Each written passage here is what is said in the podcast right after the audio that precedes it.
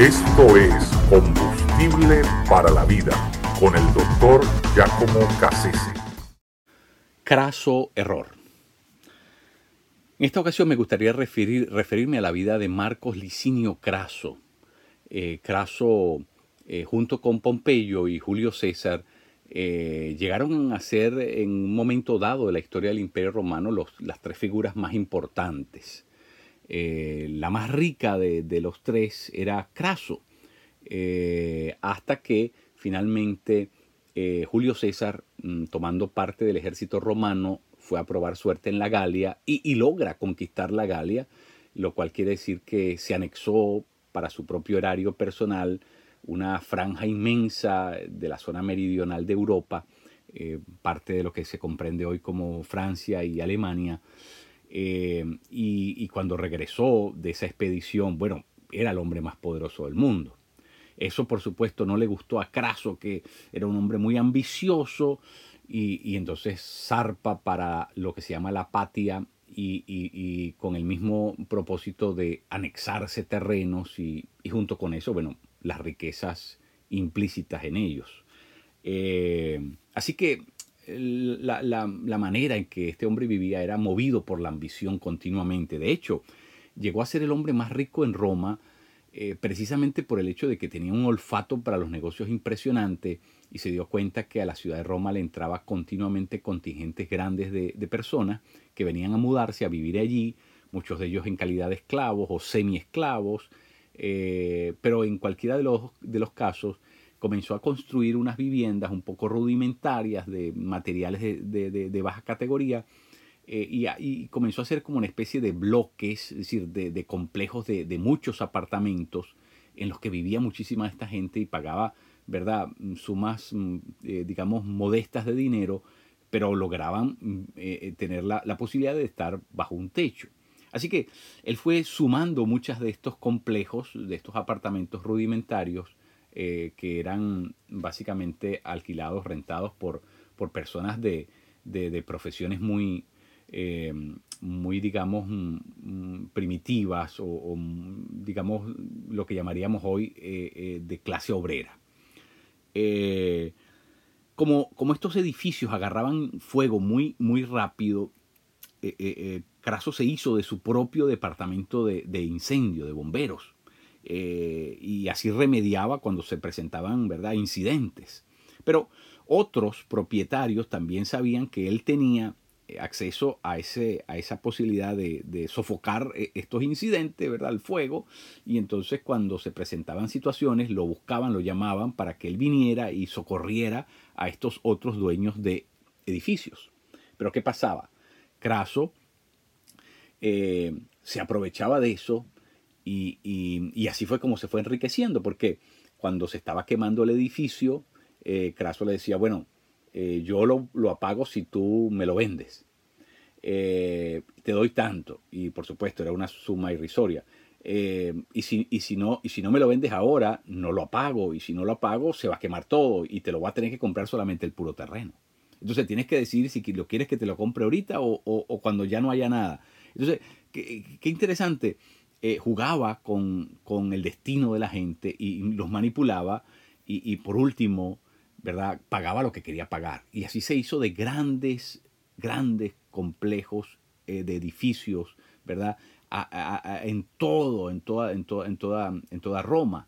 Y, por lo tanto era de alguna manera el que controlaba la vivienda en Roma. Y era un hombre extremadamente rico.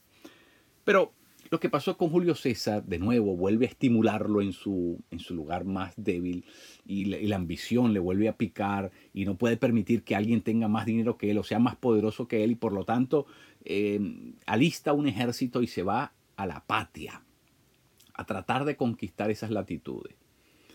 Pero, pero fracasa, fracasa. Y, de hecho se dice, ¿verdad? La historia cuenta que la manera como le dan muerte a, Craso y a sus hijos es que les abren la garganta y, derraman eh, oro líquido eh, eh, en, la garganta de, Craso. Es decir, la ambición, los hombres sabían que, que, estaba tratando de amasar más, de conquistar más, con el único deseo de, de, calmar su sed, de su ambición por, por, por más y más y más. Y, y, de esta manera, ¿verdad? Dándole a beber oro líquido, es como, como ¿verdad? Satisfacen su necesidad de oro, de, de dinero, de riqueza, pero al mismo tiempo se convierte en su muerte.